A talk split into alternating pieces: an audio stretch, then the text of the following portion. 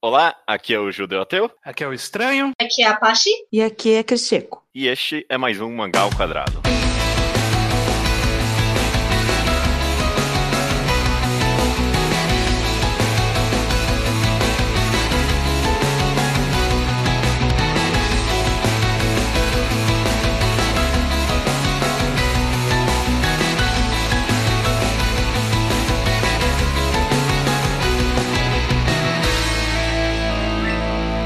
Ok, maravilha. Então, estranho, estamos aqui para mais um mangá ao quadrado. Sim. Estamos aqui para minha agora tradicional tentativa de falar sobre BL e Aoi, apesar de eu não manjar absolutamente nada. Mas não tem problema, porque agora, assim como tradição de novo, eu trago pessoas que manjam para falar e a gente tentar conversar sobre o assunto. E numa meio que raridade do Mangá ao Quadrado, a gente tá fazendo um podcast crossover. Não, não acontece isso muito no Mangá ao Quadrado, é bem raro. Estamos aqui com integrantes do Blimecast, Pachi e Cricheco. Tudo bem com vocês? Tudo bem. É, tudo bem. Se bem que assim, né? Eu só sou uma convidada. mas eu acho que a única coisa que, que eu realmente posso dizer que eu faço é ler BL mesmo. Não, não. É, é, É, é, a única credencial que precisa pra estar aqui. Exatamente. Beleza, então eu tô com tudo. É mais do que. é Porque eu, eu e estranho a gente não lê muito, então você tá Não, como especialista. Não muitos Nossa. é tá sendo eufemista aí, porque. não leu. Não lê, Con- basicamente. Conta, conta o no flag, se contar eu leio, senão eu não leio. Não, Vixe. não. Não, a gente não conta, não. Então não tô mal. É, e estamos aqui para falar com o BR, com essas duas participantes do Blimecast, então. E é, se introduzir então primeiro aqui. É, começa você, Pachi, como, como você quer que as pessoas te conheçam. Bem, eu sou a presidente honorária do Blime atualmente. Eu tomo as decisões principais na- no site, eu também edito e apresento o Blimecast, que é o nosso podcast só sobre BL e Aoi. No momento eu estou tentando terminar o terceiro episódio, eu juro que vou terminar, gente. um dia. E basicamente sou de BL, eu leio BL desde, desde os 14 anos, meu Deus do céu. Tô, tô, flashback aqui de quanto tempo eu leio. Faz, vai fazer 10 anos esse ano, meu Deus, fez 10 anos.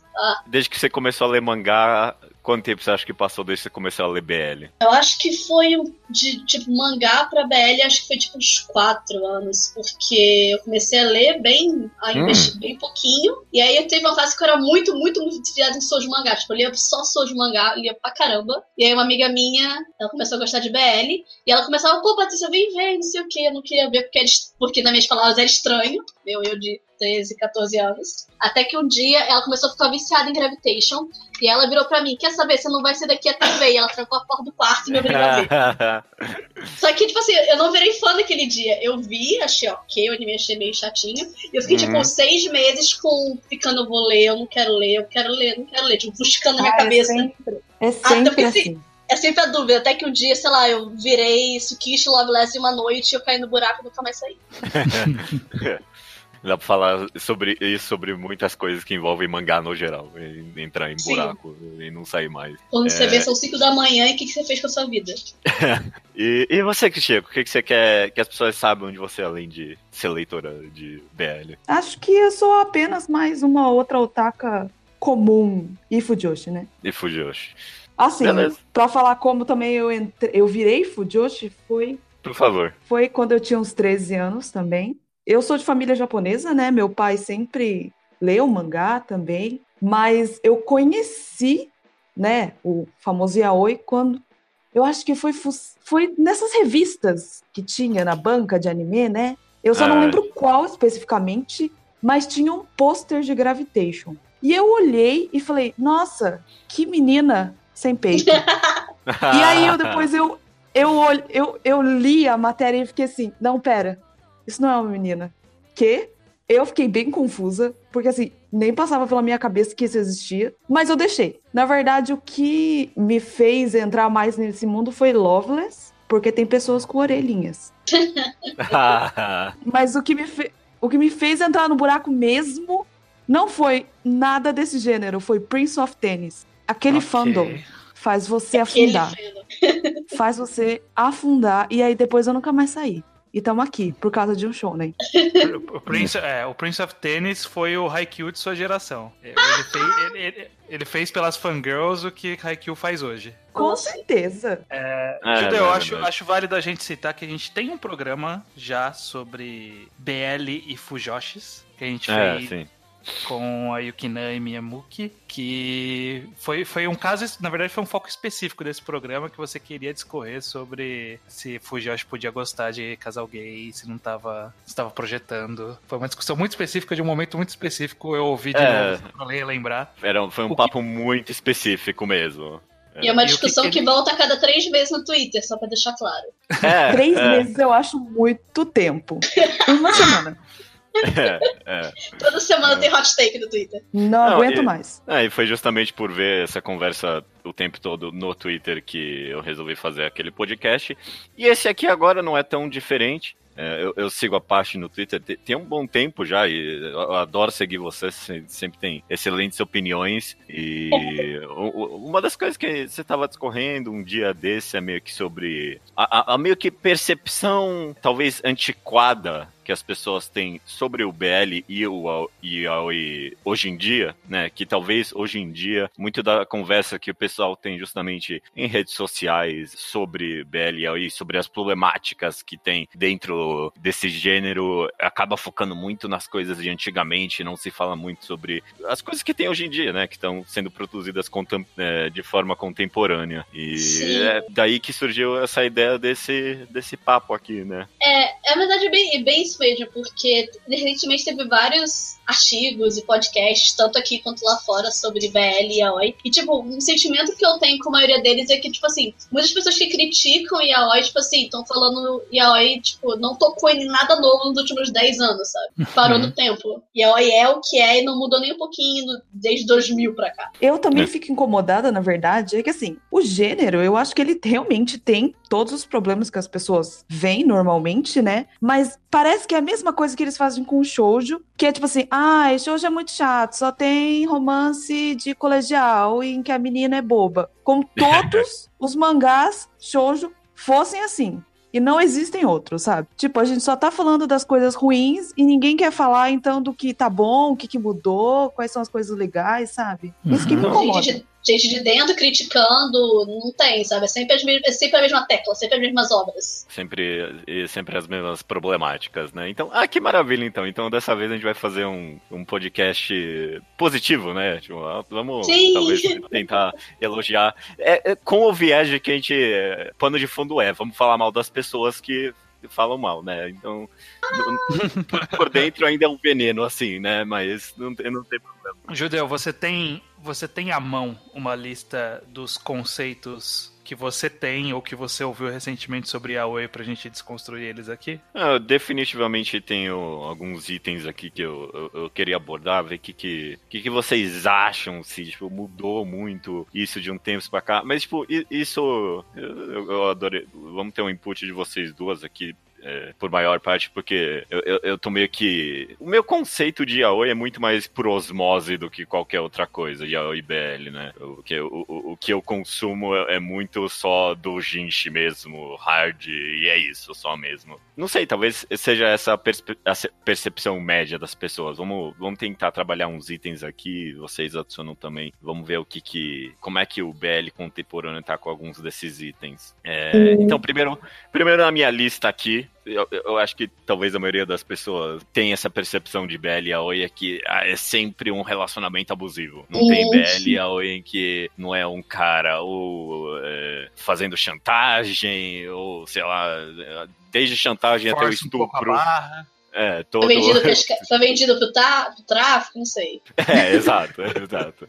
De, de chantagem a estupro, todo, toda a gama possível eh, nesse meio termo aí. Vocês acham que tipo, a maioria dos BLs contemporâneos que estão sendo produzidos en- en- entram ainda nesse clichê? Olha, eu acho que primeiro eu tenho um problema de falar maioria, porque como assim, como tem muito pouco BL publicado no ocidente comparado ao que sai do Japão, até mesmo por scans, os scans não conseguem dar conta de tudo que sai do Japão, porque sai muita coisa, sai muita coisa mesmo. A Cristiano lê até mais porque ela consegue ler direto em japonês, mas tipo, tem uma quantidade de mangá que não chega pra gente, simplesmente, tipo assim, é difícil de contabilizar, então fica muito difícil pra mim falar a maioria, porque a gente não tem acesso à maioria. E okay. a gente é muito, pois é. Ele, é, é muito pautado pelo que os scans pegam. Tipo, o scan vai pegar um tipo específico, o scan vai querer pegar as histórias que, tipo assim, vão pro finalmente direto, que no final do volume já resolveu tudo, ou que vai ou ter... as pessoas que escolhem têm mau gosto. Que tem mau gosto, são uma questão. Tem scan, meu Deus do céu. É, é, é, também essa é uma perspectiva interessante que eu acho que eu nunca escutei. Vocês acham que talvez muito dos conceitos que a, a galera tem, tipo, no yaoi hoje em dia vem porque a ah, que seleciona muita coisa ruim mesmo? Eu acho que é eu é possível, mas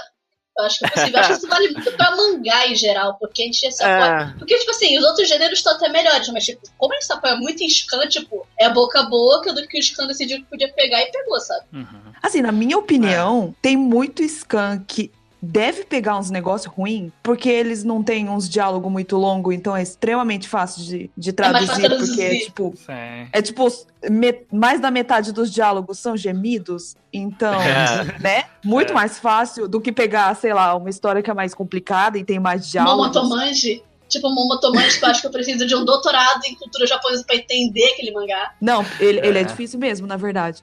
Que é. pra quem não sabe, Momotomante é um mangá velho que se passa na era Edo, um ex-prostituto e um bombeiro. E, tipo assim, é um diálogo muito, muito de época, com os detalhes de época. Tipo, tem, você para, para o capítulo, tipo, tem três páginas de anotação. É, e é uma história, na verdade, muito. A, a, estética do mangá é muito boa. A autora teve muito cuidado em, tipo, em toda a ambientação, né, desse período. Então é um mangá, tipo, ótimo também. E que uhum. ele sai extremamente de todos os estereótipos que também o gênero tem, né? Sim. Uhum. Eu acho legal o detalhe artístico que as cenas de sexo parecem desenhos de o que. Eu não sei como é que se fala assim, acho que tô falando errado. O que é? que, o que é. Tipo, as cenas de sexo parecem esse tipo de arte, eu acho fascinante, é muito lindo. Ah, e a história, então... assim, o casal é muito fofinho, mas a história é pesada. Porque história no final pesada. das contas, é, porque um deles é, é esse prostituto, aí eles falam de toda a situação. É muito didático, na verdade. Eles falam de todo como é o processo dentro desses prostíbulos masculinos que tinha na época, uhum. que não era nada fácil, porque no final das contas as pessoas eram tratadas como mercadoria, né? Então é pesado, apesar do casal ser fofinho. Mas isso não chega na galera que tá consumindo por scan, porque é. justamente por causa disso. Não, o pior é que tem, tem traduzido, mas eu acho que é um estilo que não atrai muita pessoa. As pessoas olham e falam assim: ah, um cara com metade da cabeça raspada. Que coisa é, estranha. É, porque é o estilo Edo, então, tipo assim, rola um estranhamento quando você vai lá na primeira vez. Uhum. Acho que, tipo assim, com Scam, que rola, tipo assim, tem muitos mangás fáceis que, tipo, porque é, BL é que nem o microcódigo do resto do mangá. Tem revistas e revistas. Tem revista que, tipo uhum. tipo assim, você vê que, tipo assim, ah, é pra sair um mail aleatório toda semana, porque tem que sair, sai qualquer coisa. E tem a galera, tipo, tentando fazer alguma coisa mais frente com o gênero. Só que, tipo assim, é meio fácil deduzir o que sai mais em scan por ser mais fácil de traduzir. Essa, essa que, que ser mais ou menos minha, o meu questionamento, porque o, o gênero específico do Boys Love, do Yaoi, ele acaba sendo mais de nicho no Japão de forma geral. Então, o que costuma do, dos outras categorias de mangá, outros gêneros de mangá, quando vai pro mainstream, é comum porque tem um anime, aí tá numa revista de nome, tem um autor mais famoso, e esses e, e como esses caras, esses esses mangás mais de nicho, tão focados justamente em nicho, eles não têm um, um que está no mainstream para puxar os outros, então todos eles estão meio que na mesma categoria de obscuridade, né? Então, realmente, quem filtra é quem traduz. E também tem coisa que, tipo, a galera se apoia muito no que tem anime, e a verdade é que a maioria dos animes de BL realmente não são bons. Ah. são dúvidas questionáveis, porque a maior parte dos belos chegar anime ou é de editora grande, que são tipo de um jogo romântico, Sekaiichi da vida, ou tipo assim, uhum. foi uma editora grande que promoveu por trás, ou é tipo do que eu sei, porque a produtora gostava muito do mangá e encheu o saco pra fazer. Uhum. Mas falando especificamente da questão do estupro, né, do abuso, Sim. eu acho que assim, porque parece que no Japão tem meio que duas frente. Não é frente, mas tem duas perspectivas dentro do BL, né? Aquele que não se preocupa com realismo nenhum, porque eles levam em. Ah, não, é fantasia, a gente não tem nenhuma obrigação de ser realista. Uhum. E as que realmente, não, a gente já tá aqui, vamos fazer alguma coisa que realmente contribua, que faça uma Vamos história mais. É, vamos fazer um negócio direito, né? Vamos aprender aqui. Então, tem. Isso já faz com que as histórias tomem, assim, objetivos muito diferentes, né? Então, pode sim ter aqueles que simplesmente não. não eles não, elas não querem fazer nenhuma história profunda. Na verdade, elas realmente estão querendo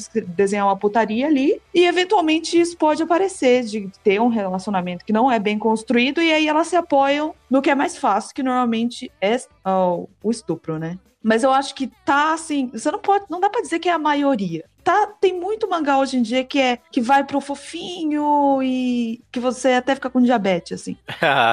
ou, ou- ou mesmo que não necessariamente seja fofinho, mas só que não seja um relacionamento completamente abusivo, né? Sim, não, Não. na verdade tem muitos mangás que até tratam disso, de como estupro não é uma coisa legal, isso é traumático, as pessoas ficam muito mal com isso.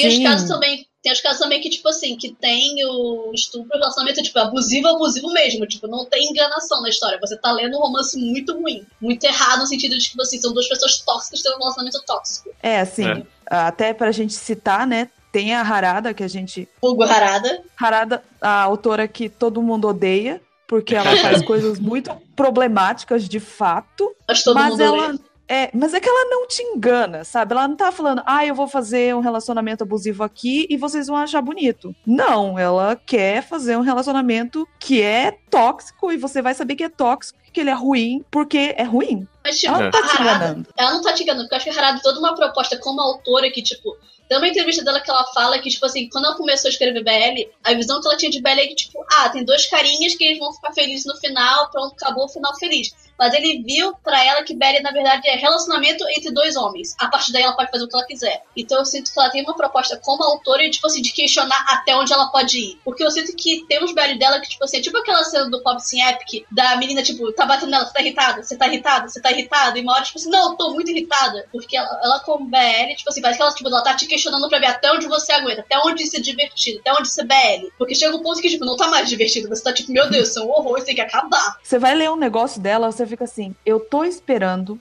a hora em que tudo vai dar errado. E ela vai É. tocar num negócio muito ferrado. Porque assim, eu, ela come... eu sinto que ela começou a pegar esses assuntos mais pesados com o mangá dela Yatamomo. Tá que o primeiro volume, na verdade, era muito suave. Comparado ao que ela faz. É, comparado com o que ela faz. E aí, parece que depois ela, ela demorou até alguns anos, eu acho que até anos, pra lançar o próximo volume. E do volume 2 pra frente, é pesadíssimo. Ela É, trata de, assunto, de, assuntos muito pesados, tipo, inclusive até que você não vê muito. Você não esperaria ver em um BL, né? Da questão de, tipo, da mãe de, uns, de, de um dos personagens, ela deu a luz a ele, na verdade, ela é um- ele é um fruto de um estupro, né? E ela. E a história fala toda sobre como ela não foi uma boa mãe por causa disso. Uhum. E é, e é pesadíssimo, porque, assim, ela não tratou ele bem, mas ao mesmo tempo que você vê ela como uma vilã, depois você en- entende o lado dela, mas ela, mas ela ainda não é uma boa mãe. Então, assim, são coisas muito conflituosas. Tipo, a Harada não tá querendo fazer você sentir, falar, ah, não, coitada dessa mãe. Uhum. Ela só É. tá querendo mostrar, tipo assim, olha, é a vida, é assim, essas coisas acontecem. E aí você tem que lidar com isso. E qual que é a perspectiva do público em relação a isso? A perspectiva do público é a mesma que vocês têm, de que isso é zoado? Ou tem uma galera que fala, ó, legal, um mangá muito bom aqui, não, não tá refletindo, sabe? Se- se- Será que ela tá pegando certo o público? Tipo, o sentimento que ela quer passar é esse mesmo, de questionar, de tentar entender se até onde vai? Ou ela tá cumprindo algum fetiche maluco que alguém tem? Eu não Acho que sei, aí porque eu depende- acho que- muito da pessoa, porque eu acho que a Harada, tipo, você precisa ser ela no, precisa ler ela num contexto dentro do cenário do BL. Porque, tipo, quando você lê muito BL e você lê Harada, você meio que entende o que ela quer dizer, que ela tá tentando fazer. Mas quando, tipo, você Uhum. chegou ontem de paraquedas, você vai pegar pra ler Harada, você vai achar que é um horror. Não, isso, É, você só vai confirmar que o gênero é uma bosta. Sim.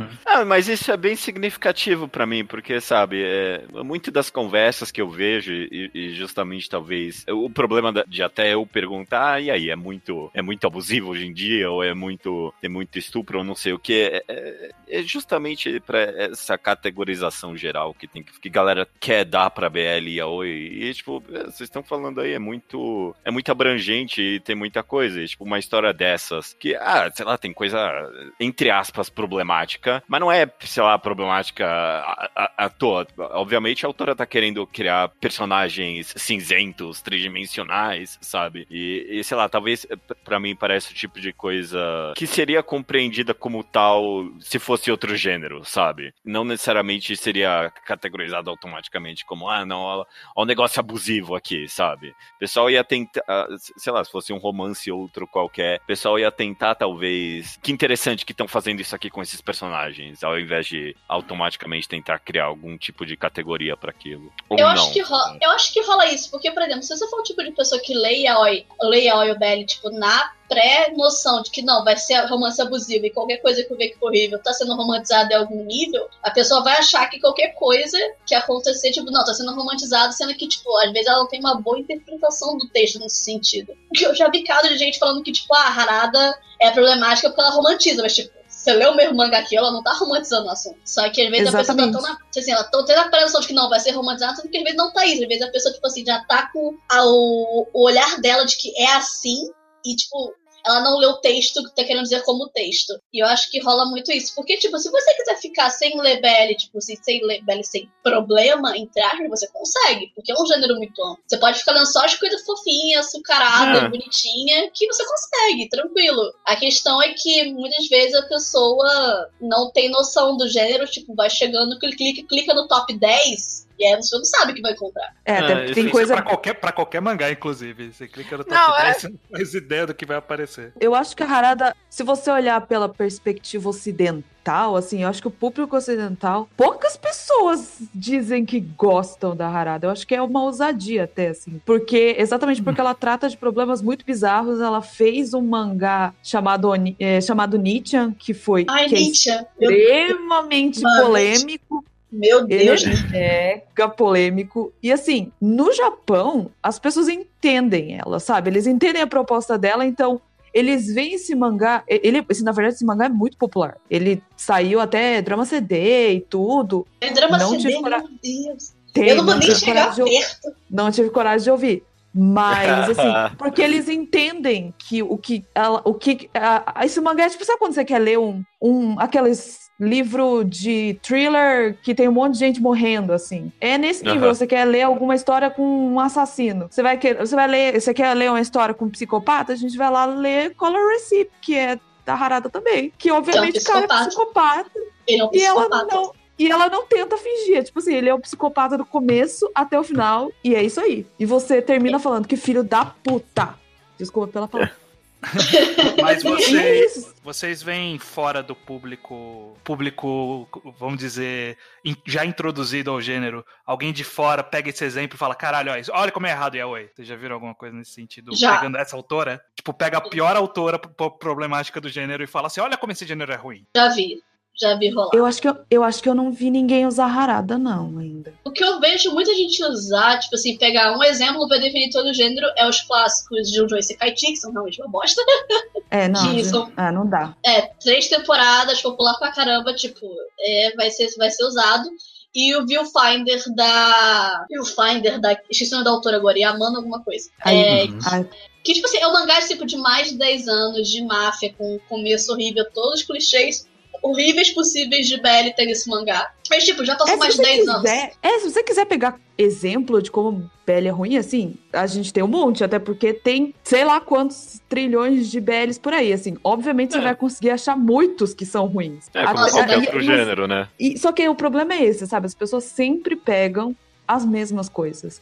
Se não é Junjo, é Sekaichi, se não é, sei lá, É Super, super É. Lovers. Super Lovers, esse clássico, Super Lovers, até mesmo falar de Loveless, que nem é velho, mas enfim. Ou tipo assim, Okaneganai, que pra mim Okaneganai. realmente Okaneganai é aquele exemplo clássico, ele, ele, eu acho que ele engloba todos os clichês do Belly de um jeito tão estranho. Ele é tipo, tem Nossa. o cara enorme, é Tem o semi-enorme, Eu chamo ele de é armário, porque eu nunca lembro de- o nome dele. Ma Kano. Ele é gigante, ele é rico, ele é foda. E aí tem o Uki, que é, é uma criança. Mentira, ele, ele tem uns 20 e poucos anos, mas tem cara de criança. Ah, ok. Ele Chata é legal. minúsculo.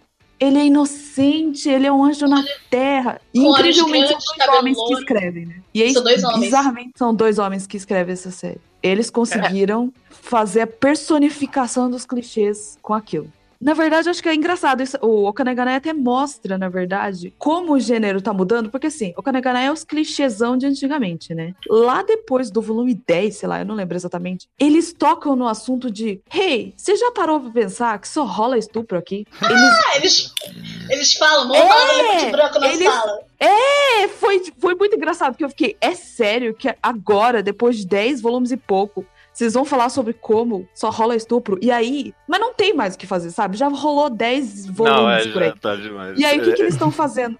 E aí, qual é a única saída que os autores tiveram? Eles estão usando como piada. Ah, É tipo assim, Ai. virou, tipo, hahaha. Fazer o quê? Ele é. O CM é assim mesmo. Mas assim, pra você ver como, como isso tá tão. É tão gritante esse negócio de. Gente, estupro é ruim. Que até o mangá que é baseado em estupro parou a falar assim. É, a gente sabe. é, Infelizmente, tipo, a já virou. A, a referência já virou clichê, né? Tipo. Sim, Ah, eu Não, acho tem, que eu, não tem mais o que fazer. Tipo, eu acho que as autoras hoje têm essa consciência dessa fama que ficou. Por exemplo, tem uma autora que eu li, que é aquela do. que fez o Humi, Humi, Humi Spring no Joke, mas o outro mangá dela de comédia. Que Ah, ela tem um. Que tem um mangá que, tipo assim, que é a história de ah, do cara que fazia bullying com o moleque quando era mais novo, e o moleque voltou, tipo, bonitão, e tipo, não, agora eu quero me vingar de você. Aí, aí tem a cena, tipo assim, o cara tá, tipo assim, tá de bota, roupa de De couro. sadomasoquista, com chicote, máscara. Tipo Ah, assim, ele prende o cara numa cadeira, mas eu acho melhor que, tipo assim, ele tá explicando que ele começou a gostar de sadomasoquismo por causa dele. Aí tem uma hora que ele para e fala, então, só queria deixar muito claro que sadomasoquismo não é estupro, é uma coisa feita consenti consentida entre duas pessoas. O que tá rolando nessa cena aqui é um estupro e a autora não consente com isso. Eu tô tipo assim, gente, eu comecei a rir, porque foi muito ridículo. Tipo assim, então, gente, só pra lembrar, aí continua o mangá.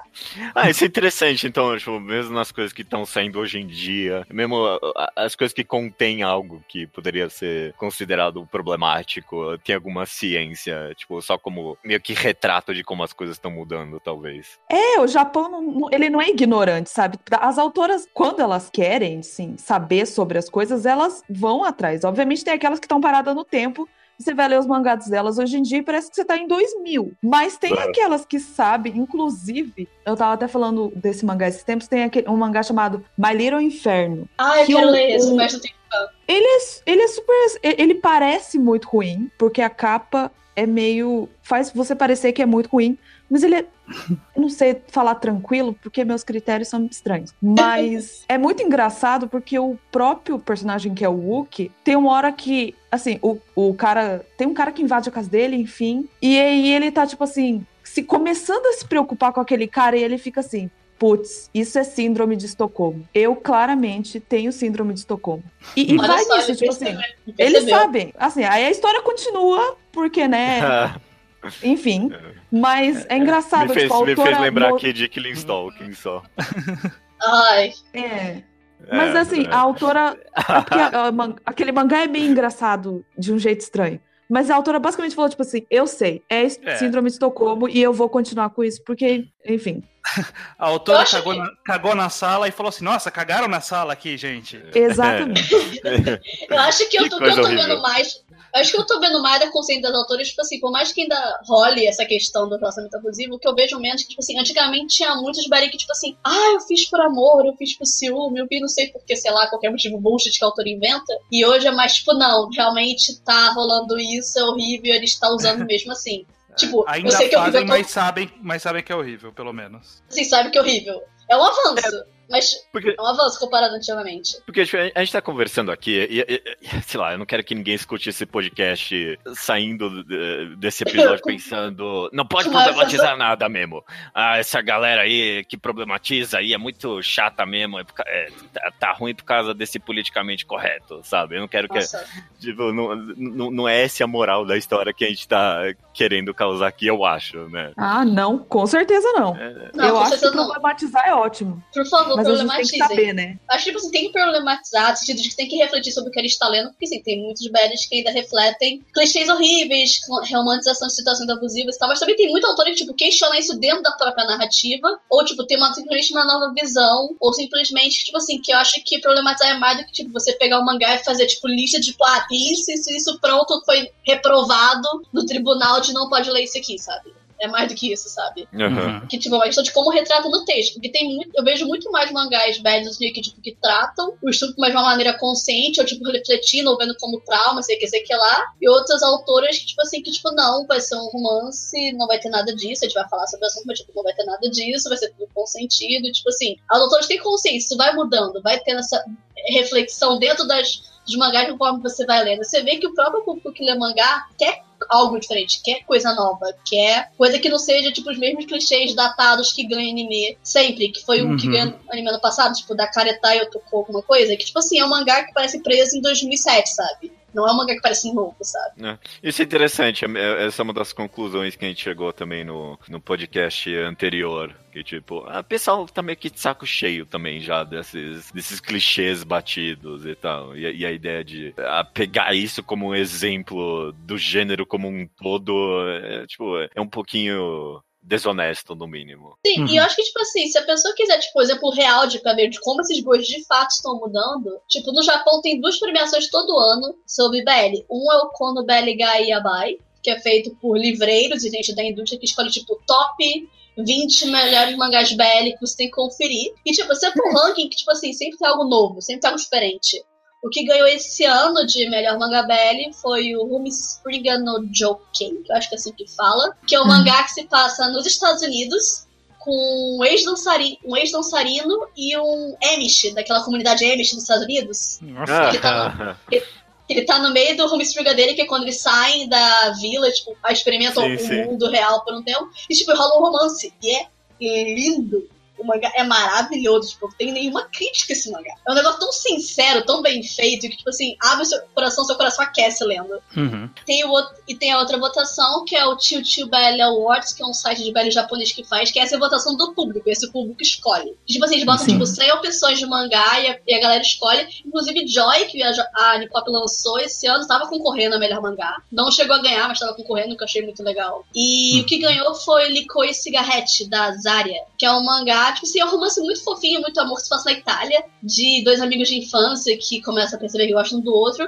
que o Semi é assumidamente bissexual, eles falam sobre essa questão. E eu fiquei tipo assim, olha, gente, pra falar que todos os que vocês falam que não deixa, pô, esse mangá quebra, e tipo assim, é bem legal o mangá. É muito fofinho, é muito amor, Uhum. e é bem, tipo assim, eles falam dessa questão do medo de andar de mão dada na rua. Enquanto, se, enquanto é um romance muito fofinho. Licor e Cigarette eu, eu, eu li e eu, eu adoro também. É muito. Muito bom, É, é Sim, é ele é bem- simples, mas é bem feito. sim. Uhum. E foi votação do público, tipo, japonesas. Tá, foi votação mundial, mas pode entender que a maioria dos japoneses escolheram esse mangá. E, Hum. tipo, você pega o top 10 do que a galera escolheu, tipo assim, são mangás assim, que ou tem os lixos no meio, tem os lixos no meio. Tem, Mas- tem uns lixos no meio. mas- Segundo lugar é um lixo, mas Foi o que? Foi aquele Draguless Sex? foi. Ai, aquela porra É. de mangá. Mas então, É, não, mas isso só pra mostrar meio que a heterogeneidade do, tipo, do gênero como um todo, né? Tipo, não é só as coisas problemáticas nem nada, né? Tem uma mescla aí gigante, né? Uhum. sim, é um- é um, é um bloco com opiniões muito diferentes, com mangá muito diferente, com opiniões muito diferentes. E, tipo assim, você vai ver as premiações, você vê o quanto tá mudando, até, tipo, votação de público. Que mangá vocês querem que ganhe anime? Tipo assim, ganhou Tendance, que é um mangá sobre dois dançarinos que saiu de uma revista BL pra uma revista Seinen. E, tipo, as japonesas, tipo, tão loucas que ganham esse negócio de ganhar anime. Eu também tô louca, apesar de que eu achar que vai ser uma animação lixo, mas eu quero muito que tenha anime.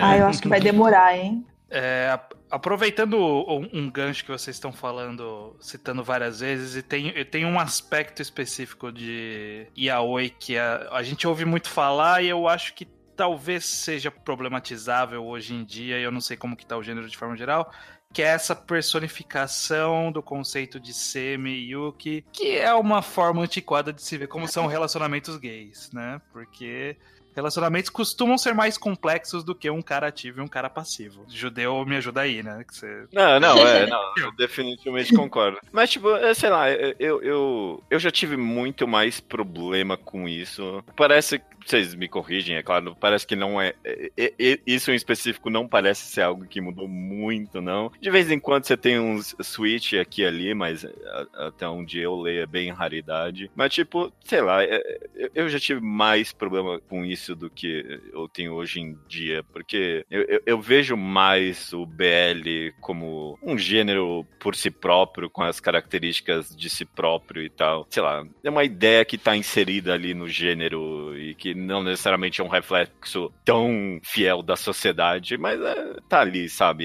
E eu acho que hoje em dia as pessoas entendem mais que, ah, não, não é necessário, só porque eu tô lendo isso aqui não quer dizer necessariamente que é assim na vida real. Eu acho que com essa questão do semi-dual, que acho que das mudanças do BL, principalmente na última década, o que aconteceu foi que sim, ainda tem a predominância do semi-dual, que tipo, o casal não costuma mudar de posição, apesar de ter mais exemplos de casal que troca de lugar. É, é. O que eu vejo muito é que, tipo assim, o que diminuiu de fato é aquela questão de, ah, o semi tem o, a característica mais máscula e o passivo é. relação seria a visão mais feminina. Isso, tipo assim, mudou é. muito forte, porque o que eu vejo mais, tipo assim, tá, o casal não muda de posição, mas, tipo, é menos, tipo, menininha e menino, homem e mulher do casal, entre aspas, e mais, tipo assim, dois personagens de, de, personalidades diferentes e de aparências que nem sempre dizem. Porque uma coisa muito comum em BL agora é, tipo assim, é, não é o que parece. Que quem você acha que teoricamente seria o Semi num Belly mais clichêzão, na verdade não é e isso é conversado durante a história, tipo, até uma piada com a autora. Ou muitas vezes personagens, tipo, conversa, tipo, não, o que, que você quer? Na hora que, tipo, vai rolar, não, eu quero fazer isso porque eu achei melhor. E, tipo assim, ok. É, é eu quero saber, excelente ponto. Sim, eu, eu concordo plenamente. E, tipo, no que diz respeito até uma retratação na sociedade, meio que foda-se o que rola na cama. Então, o, o problema maior mesmo seria essa ideia de que, ah, não, tem que ser um cara magrinho e um cara bara e só esse é o tipo de casal que existe, sabe? E no momento em que é, existe meio que essa mescla maluca, e até essa ideia de que, ah, não é o que parece, é, você joga ali na equação e você nunca sabe no final das contas de qualquer jeito, né? Porque Sim. eu já li uns que é, um, é os triplo reverso, né? Não é o que parece, mas aí volta para ser o que é de qualquer jeito. Então. Eu acho até engraçado. É até engraçado, porque eu acho que foi o site da Tio Tio que fez isso. Eles fizeram tipo um joguinho. É, adivinhem quem é o Semi. Ou, não, adivinhem quem é o Wookie. Aí eles é. ficavam, tipo, você tinha que clicar no personagem que você achava que era, e aí eles iam ver, aí você via se você acertou ou não, assim. E eles só pegavam esses mangás que você Ficava não sabe. Não, é, que não tem como saber. Porque tá, tá rolando isso de fato. Eu concordo com a, com a Paty. Tem esse problema é. de que os personagens, eles. Vai ter o Semi, que ele vai ser Semi do começo ao fim, e vai ter o Uki que. Às vezes eles até discutem sobre não, a gente podia trocar, mas nem sempre rola, e quando rola, eles chegam à conclusão que não, tem que ficar do jeito que tá, sabe? Eu acho que isso realmente tem que mudar, e eu acho que meio que tá mudando.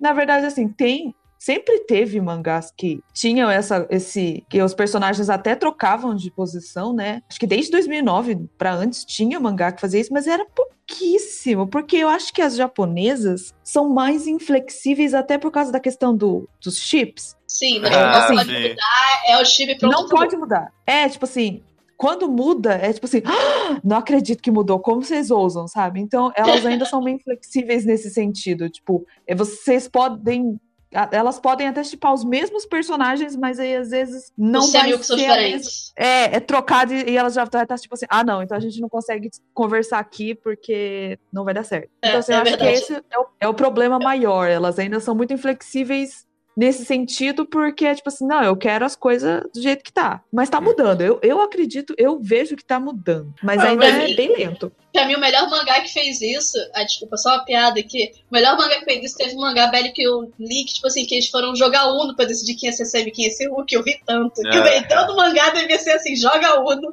se decida aí. Eu vi, eu vi um melhor. Eu vi uma que a autora, assim. Podia ser assim na vida real. Que durante o mangá, praticamente não, não teve cena de sexo durante um, um mangá que eu li. Lá no final, os personagens vão fazer isso de fazer, jogar Jokenpo pra ver quem que vai ficar em cada posição, né? E aí ela coloca: se você quer que o fulano perca, vá até a página tal. E aí vai ter. Ah. Aí você, acha- você queria que o tal ganhasse, vá pra página tal. Se você quer que dá empate, vá pra página tal. Ela colocou todas as Hum. opções. Foi Opa, ótimo. Pô, Achei ótimo. Posso dar uma problematizada nisso? Quem perde é o passivo? Hum, não, de- eu acho que. de- Eu não lembro, na verdade. ah, deve No ser. de Uno, no de Uno quem perdia era o passivo, se não me engano. É, porque existe aí, né, um- uma questão um pouco machista de que, né, o papel submisso, o papel É quem tá o papel perdendo. da mulherzinha, quem tá perdendo, né? Existe uma, uma, uma visão É ainda normal. um pouco machista desses relacionamentos, né? Meio Eu acho que tem- heteronormativo. Eu acho que tem isso, mas normalmente o que eles falam é tipo assim: eles perdem. É, é, você, tipo, vai ser o passivo quem perde porque teoricamente pode doer, entendeu? E aí isso seria Hum. ruim. É, mas É, é, tipo tipo, Eles, é, normalmente eu não- eles colocam nessa perspectiva. Eu não me, inco- Uhum. não me incomoda tanto isso, falando aqui de novo, porque justamente porque a verdade é que isso é um problema é, entre pessoas LGBT no geral ainda na sociedade, sabe? Não é algo é, exclusivo subindo na minha caixa de milk aqui agora, tipo, não é algo exclusivo a BL e a Oi, sabe? É, é- gay Sim. tem, tipo, mesmo muito é, internamente muito preconceito entre ah, você é ativo você é passivo. Pouco se fala sobre é, switch no geral, então, tipo, é um, um problema que é um problema mesmo entre LGBTs. Não é no BL, no Yaoi que vai ser resolvido de qualquer jeito. Então, Uhum. não é algo que me incomoda muito, não. Ah, Tipo, se, se tem uma, uma variância entre os casais, sabe? Em termos de fisionomia e tudo mais. A ideia do que eles fazem na cama ali não é tão relevante, talvez. Uhum. Sim. Tipo assim, não querendo me meter, mas uma coisa que eu vejo muito, que às vezes eu vejo uma crítica ao Tipo assim, de ah, ele faz uma. ele faz um retrato ruim da comunidade LGBT, ou bota um personagem pra fazer uma coisa ruim, que dá uma imagem ruim à comunidade gay japonesa, mas muitas vezes, tipo assim, às vezes é o que de fato acontece, é uma merda. Uma É. merda, de fato acontece. Por exemplo, o lance do tipo, o casal termina porque um dos caras decidiu que não, tem que casar e ter filhos, porque é meu dever, e tipo assim, acabou aqui, sabe? E tipo, é uma coisa É. que rola, infelizmente. No Essa é Japão, uma- principalmente. Essa é uma cri... Mas é, essa é uma crítica que o pessoal tem história LGBT no geral, né? Que o pessoal sempre fala, ah, não, é sempre muita tragédia, porque não pode ter uma história muito feliz. Mas a verdade é que muito da experiência de pessoas LGBT tá comunicada por meio de tragédia, por meio de sofrimento e de resistência. E a ideia dessas pessoas, quando vão escrever uma história, não colocarem isso, sabe? A experiência que elas passaram, então, sei lá, que elas observaram. Não é tão.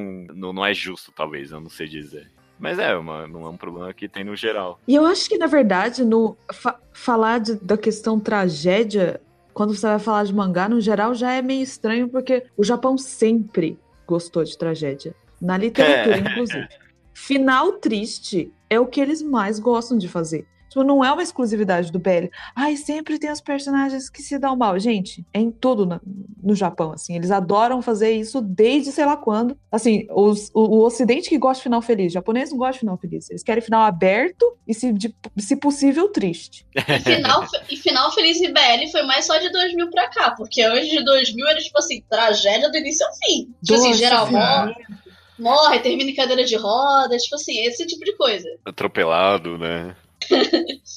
tem, tem mais um item aqui, pelo menos, e ele é bem específico e ele comunica um pouco com o último podcast que a gente teve também, que eu queria abordar aqui um pouquinho, que é representatividade feminina eh, de mulher dentro de Yaoi e BL. É, o meu, a minha pergunta aqui não é em quantidade, né? É, é mais na questão de quando tem como é. Porque ah, o meu preconceito aqui é a ideia de que a BL Yaoi é, vilaniza muito mulher quando tem no mangá, sabe? Quando tá ali é pra ser uma vilã, pra tirar o casal do tipo de se tornar possível ou de fazer chantagem e de não sei o que. Vocês acham que isso tem mudado de, de- no- nos últimos 10 anos, é o período que a gente tem falado? É, mudou. Eu acho que mudou bastante essa questão da mulher como vilã. Porque, tipo assim, é meio engraçado você pedir representatividade feminina num gênero que, tipo assim, todos os outros, a maioria de todos são mulheres, É. mas ok. Eu acho isso meio. Ok. Eu acho meio bizarro. O que eu vejo rolar muito é menos a questão da mulher como vilã. E muitas vezes, quando ela existe como um obstáculo no relacionamento, muitas vezes, tipo assim, ah, não é porque ela é má, mas tipo assim, porque acontece, tipo, as pessoas convivem junto, o cara é popular, vai ter pessoas que gostam daquela pessoa. Eu lembro que teve um caso que isso rola até em Given, que é o que vai ter anime agora, que tipo, rola isso da menina meio que jogar intriga pra cima do casal principal por ciúme e tal, e depois ela, tipo, cara, não, falei uma merda, desculpa, eu fui escrota com você, eu não devia ter feito isso. Tipo assim, ela vai lá e pede desculpa, sabe? Porque, pô, um bando de adolescente. É uma adolescente, adolescente faz merda, gente. Eu acho assim que também tem a questão de que muitas vezes eles enfiam. A, a mulher aparece com a figura, tipo, ruim, né? Porque ela vai atrapalhar o casal, e não necessariamente porque ela é uma mulher. Assim, é a mesma coisa que acontece quando de repente aparece um outro cara que era um amigo de infância Sim. do fulano e ele veio estragar o casal que finalmente estava junto, sabe? É a mesma função. Mas aí, em vez de um cara que é amigo de infância, é amiga de infância, sabe? Não necessariamente uhum. era a questão de as mulheres são más e elas só querem atrapalhar o casal, sabe? Tipo, podia ser qualquer um. Podia ser um cara também, sabe? Na, na, na, maioria das vezes é um cara, na verdade. E é, fica, ficou cada vez mais comum, tipo, aparecer mulher na história, tipo, ah, é mãe, é amiga, tá lá pra compartilhar o choro, ou só ouvir o cara reclamando Sim. da vida, e ficar tipo, meu Deus, resolve a tua vida. Porque eu sempre adoro quando tem personagem assim, tipo assim, a mulher tá lá ouvindo, tipo assim, cara, se resolve, para de me encher o saco. Não, in, in, inclusive, eu até tava lembrando, porque eu tava relendo um mangá de Dokyusei, né? E aí tá tendo a continuação, a, a, a autora tá fazendo a continuação agora, ela tá lançando uma vez a cada, sei lá, três alinhamentos do planeta, mas ela tá lançando. E esses últimos mostrou, tipo, tem uma personagem feminina que ela é amiga de um dos principais, e aí tá tendo um conflito entre os principais lá, e aí ela tenta ajudar e tal, e aí o cara até pega e fala, tipo assim, mano, o que, que você tá, que que você tá fazendo, falando, sabe? Você é uma mulher, você não sabe de nada. E aí ela, tipo, parece que ela fica super ofendida, mas depois ela volta, tipo, não, cara, eu sou sua amiga, eu queria te ajudar, sabe? Então tá tendo muito mais personagem feminina que aparece como amiga, com a personagem que tá ali pra auxiliar. Isso no, teve, teve em vários outros mangás, teve, eu acho que em Escape Journey, Journey da o Geretsu Tanaka tem isso também, tem umas personagens femininas e elas são as amigas. Assim. Não eu, necessariamente eu elas estão lá pra atrapalhar. É, acho fascinante a ideia de, de mulher em Belle Oi ocupar o papel que gay normalmente ocupa em romance ocidental, justamente, né? Que é do homem gay ali. Que, tipo... É a amiga hétero ajudando. é. Sim.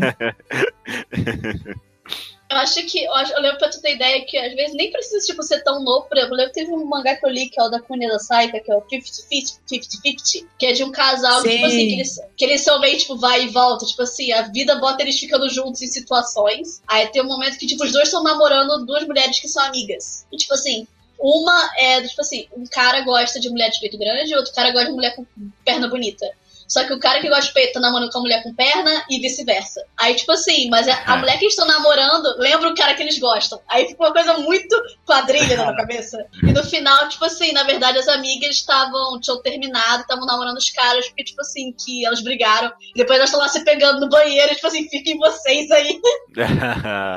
Melhor plot twist. Que eu, eu rio Caraca. demais nessa quadrado romântico saiu uma, Inclusive, se eu não me engano, saiu uma antologia uma vez que era pra, eram histórias de BL contadas das, da perspectiva de uma menina. Sim, teve uma, isso. Aí, aí, teve a história até da, que foi a Ichikawa Kei, que ela é uma, uma mangaka, que ela fez, tipo, que era uma menina que gostava de um cara, mas no final o cara ficou com o irmão gêmeo dela, assim.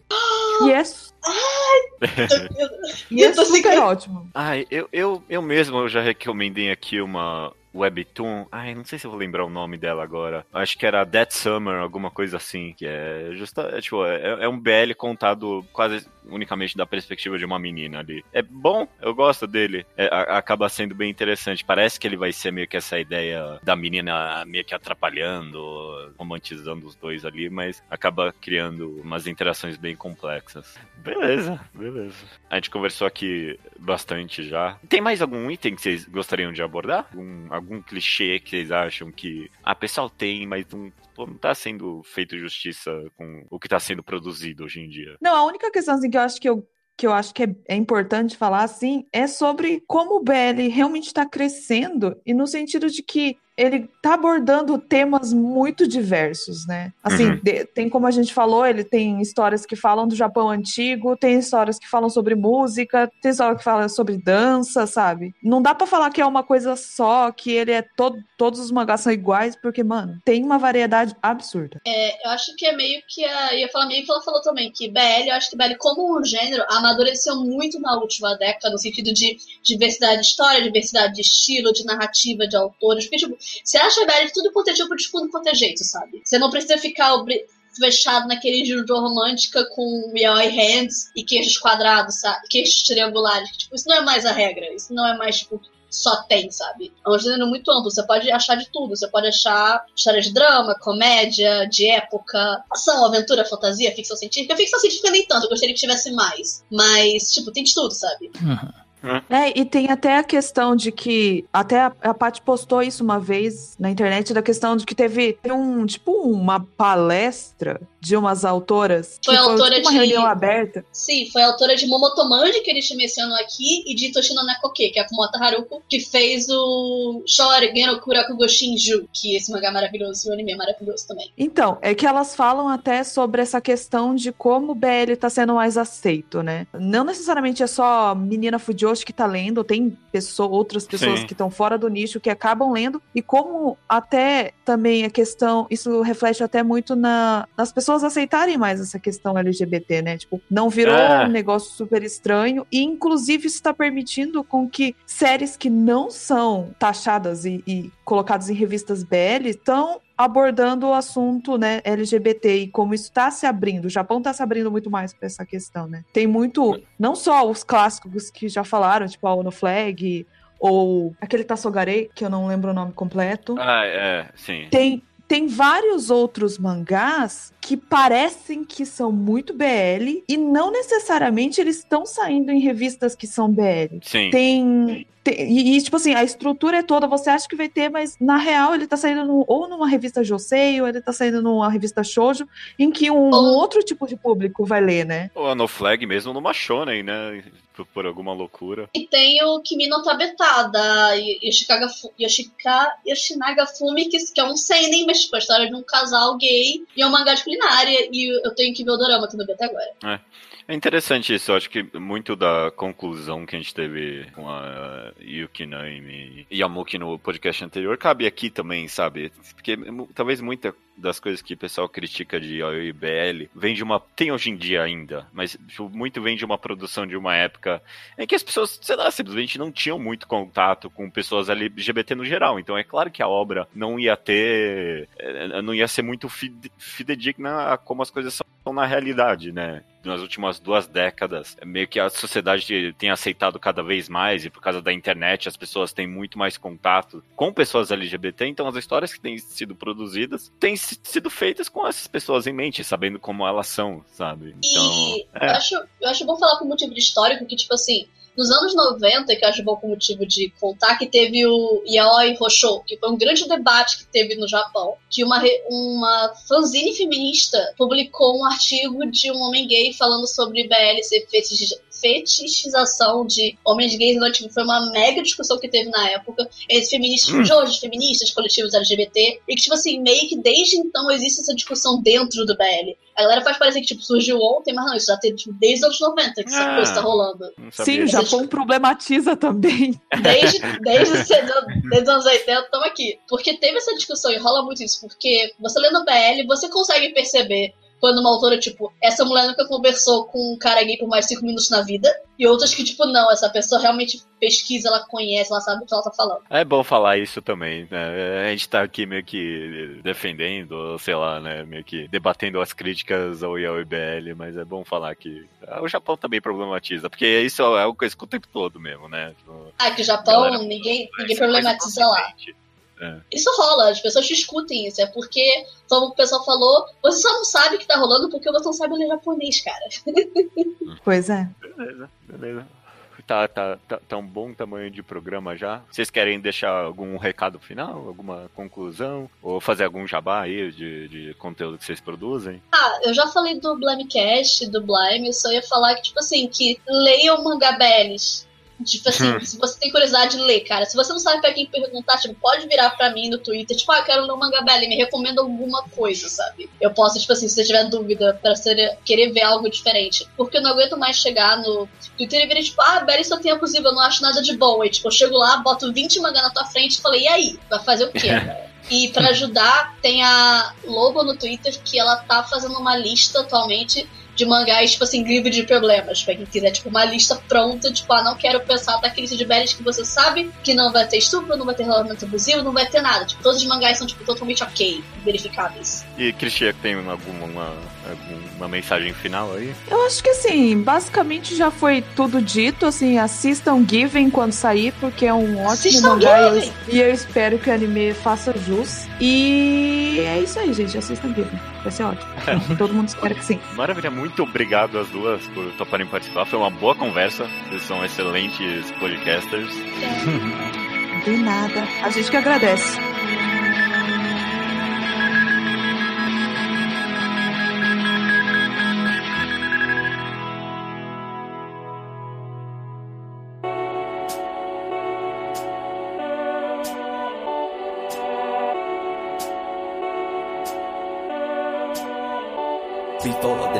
Never ending. Descended to a day job, the enemy was public. The soul spoke daylight. Broke like a clay vase when Chevy left town. So we were on our own till our reality checks bam. But ain't Leitura de e-mails estranho do mangá ao quadrado de número 243, Opiniões Impopulares 2 correto? Exatamente. E-mails que chegam no contato arroba alquadra.do e comentários que chegam no alquadra.do, que é o endereço do blog onde estão os podcasts, mas ninguém entra lá porque todo mundo vê pelo feed, provavelmente. É, é 2019, que... usem um agregador, não entrem no site para baixar o áudio, né? Pelo amor de Deus. É, ah, não, sei lá, tem, tem, tem gente que escuta no computador, né? Tem isso. Sei lá, estranho, acho estranho. É esquisito, assim. Recadinhos? O próximo reenquadrar que vai sair semana que vem vai ser o The Banana Fish, os quatro primeiros volumes. A gente vai ler e comentar até o final do, do mangá, né? Uhum, exatamente. E também lembrando que o Quadrinho Quadrado, que é o podcast sobre quadrinhos nacionais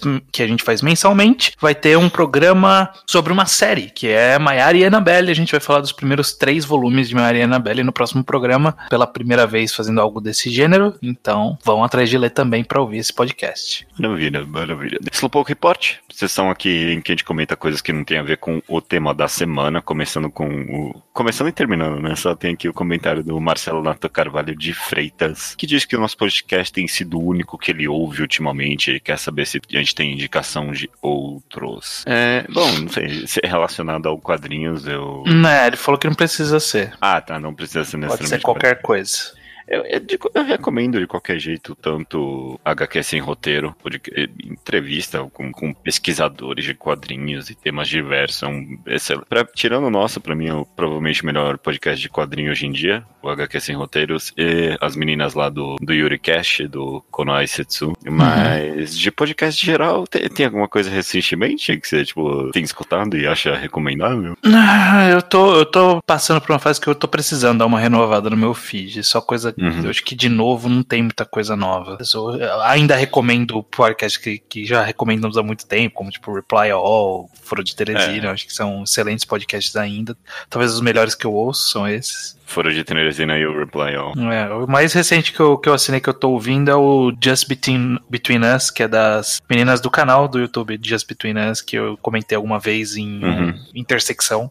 é, que aí elas fizeram um, um, formato de podcast e eu acho que é interessante o suficiente. Eu não sei se é interessante para quem não conhecia elas antes. Fica até uma curiosidade, não sei se alguém um dia vai ouvir e me dizer se, se é relevante para quem não conhecia essas duas personagens. Uhum. Mas eu acho legal. Essas são elas falando sobre coisas da vida, sobre, tipo, relacionamento, sobre é, okay. saúde mental. Mas, mas é, é uma forma mais muito pessoal, assim, muito, uhum. muito humana e bastante consciente, eu acho bem legal. É um daqueles podcasts de duas pessoas conversando, né? Tipo...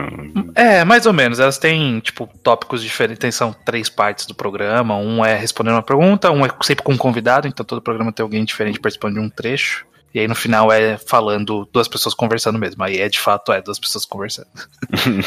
é, de política, podcast político, pelo menos um que eu gostaria de recomendar, além do Foro de Teresina, é o Petit Jornal. É um que eu comecei a escutar e ele lança, tipo, acho que tipo uma vez a cada dois dias, ou às vezes até diariamente, dependendo do, do círculo noticiário, se tem alguma coisa relevante pequenos podcasts, de tipo seis minutos, mas é tipo é quase todo dia, então você fica bem antenado. Eu gosto bastante. Uhum. Petit Jornal. Vamos sobre os temas do programa, então, uhum. comentários sobre opiniões impopulares, que foi bem recebido. Fazia tempo que, a gente, que o pessoal acho que estava querendo interagir de alguma forma, e esse é um tipo de programa que as pessoas interagem mesmo, né?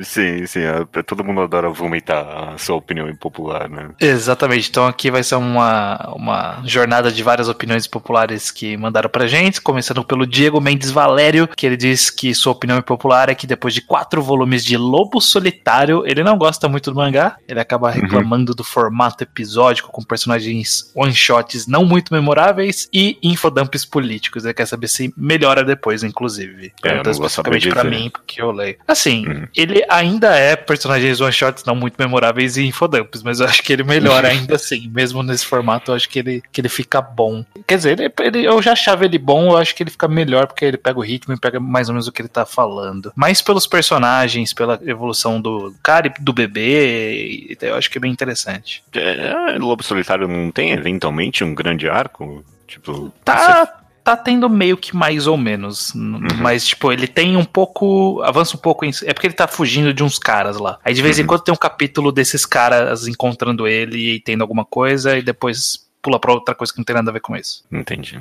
Nicolas Martins Costa Foucault, é, 21 anos de São Paulo, capital. Lista aqui algumas opiniões impopulares dele, começando com Aeno Exorcist. É um excelente colocou aqui em letras maiúsculas. Excelente mangá shonen, mas ninguém dá o braço a torcer porque ele foi popular durante um breve período em função do anime. Discordo. Hum, Discordo, não, mas beleza. Mas eu duvido disso. É, eu li o suficiente para discordar. A comédia de Sakamoto Dezuka é bem fraquinha. Eu tendo a concordar com isso. Já não é.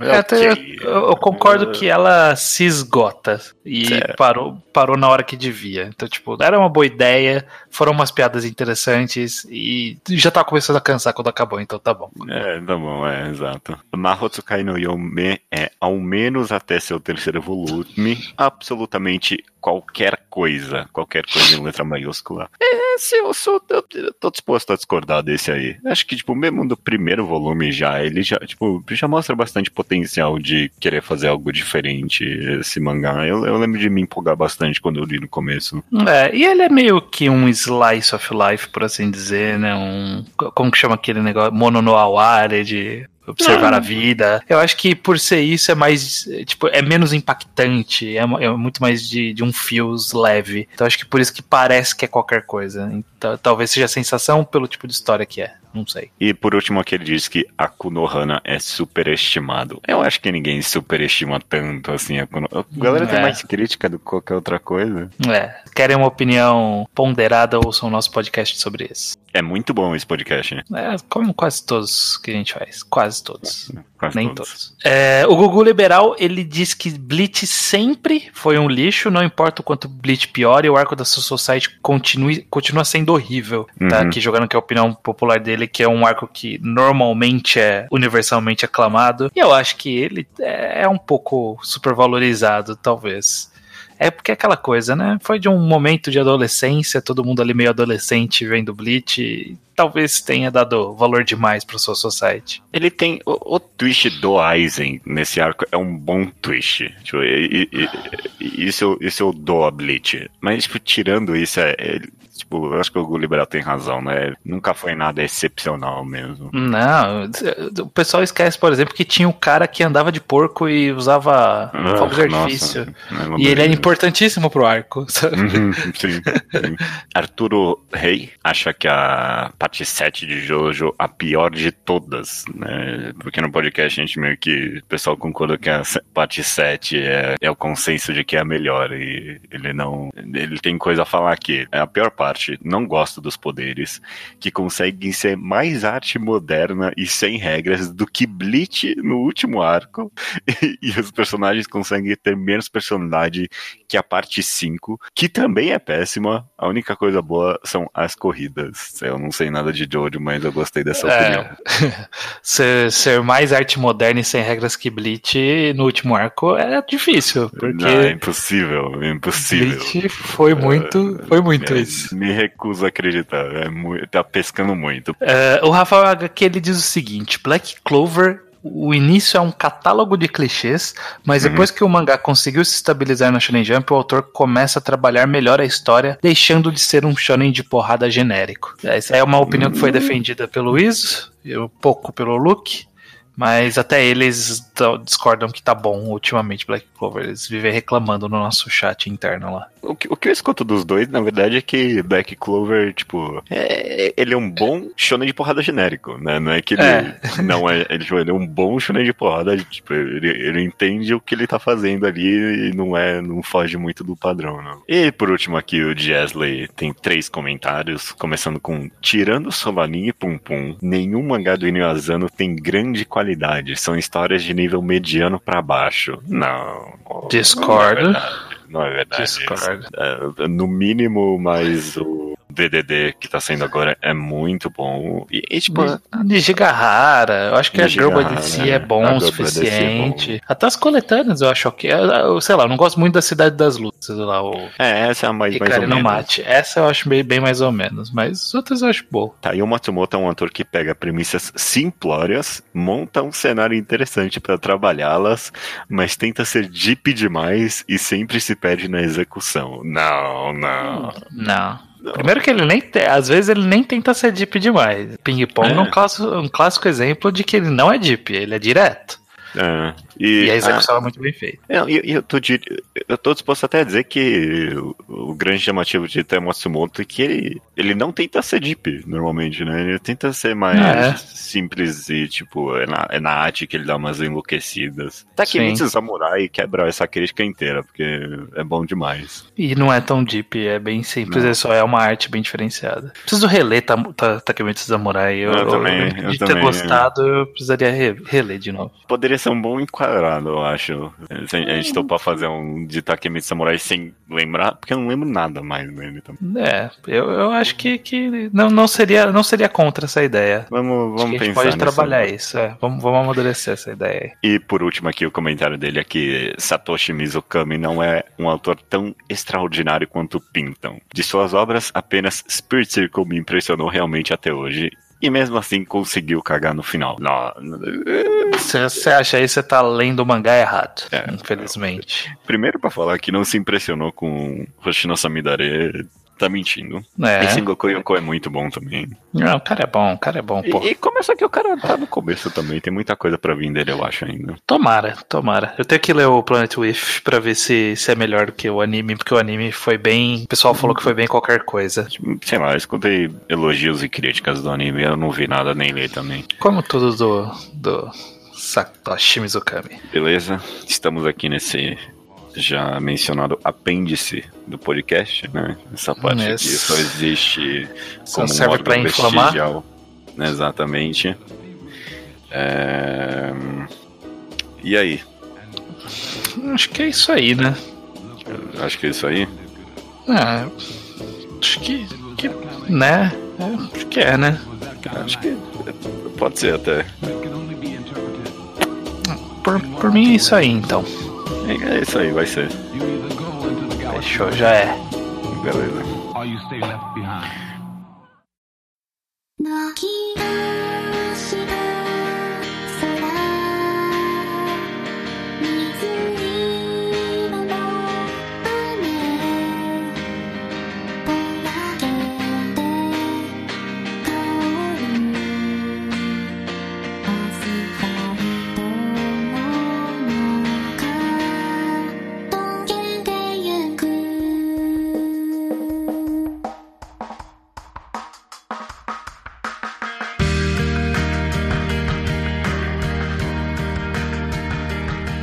Recomendação da semana, então. A gente vai ter uma recomendação dupla aqui, uma, uma exceção no mangá ao quadrado, tirando uma vez que o estranho nunca deixa eu esquecer que eu fiz. É, vou deixar. Começando com você, então, Paty. Qual, qual o mangá que você quer recomendar aqui pro pessoal? Ah, aproveitando o tema, que é sobre BL, eu vou recomendar o mangá Endon Kan do Kansatsuniki, da Hayakawa Nojiko, que é um mangá de um volume só, apesar de ter uma continuação, que é um romance colegial entre dois meninos. Só que o que eu gosto desse mangá e que eu gosto muito da Hayakawa Nojiko como autora, é que eu acho que ela tem uma padronização, tipo, fantástica como autora. Ela sabe contar a história de um jeito que no dia que essa mulher parar de fazer BL e for fazer outra coisa, ela vai ganhar um prêmio de, Hum. do um, um prêmio que nem a Kumata Haruko fez quando fez Shogun no Kurakuko Shinjuku. Vai ser esse nível. Essa mulher é fantástica. Maravilha, maravilha. E, é, Cristico, pode falar. Assim, seguindo isso também de recomendar um BL, então, o que eu recomendaria, porque é um dos meus favoritos, é a Meiro Paradox, que é da Natsume Sako. É um, assim, ele ainda tá rolando, sai de, assim, tá saindo hum, os capítulos novo meio assim demorado, mas a história é ótima. É sobre dois repórteres. Na verdade, é um repórter, um jornalista e o cameraman. E é amorzinho. Eu adoro todos os mangás da autora, na verdade, mas esse é um dos meus preferidos porque os personagens são super carismáticos e a história todinha basicamente é em torno da profissão deles. Então, assim, acho que é ótimo e não tem nenhum triângulo amoroso porque os personagens sabem que eles se amam. Graças a Deus. Quantos volumes tem agora? Eu acredito que agora tem uns quatro ou cinco. Eu não Ah, sei se o quinto boa. volume saiu encadernado já. Então estão feitas as duas recomendações aí. Eu, eu, eu, eu não vou conseguir repetir os nomes. Quais são? Zé- A Meiro Paradox. É Endon Kan do Kansatsuniki. Maravilha, maravilha. Coloca aí no chat pra gente achar depois esses nomes pra pôr no É, link, me dá uns porque links Ah, aí sim. desses não sei se eu vou achar. Dito isso, até semana que vem pra você, estranho. Ah,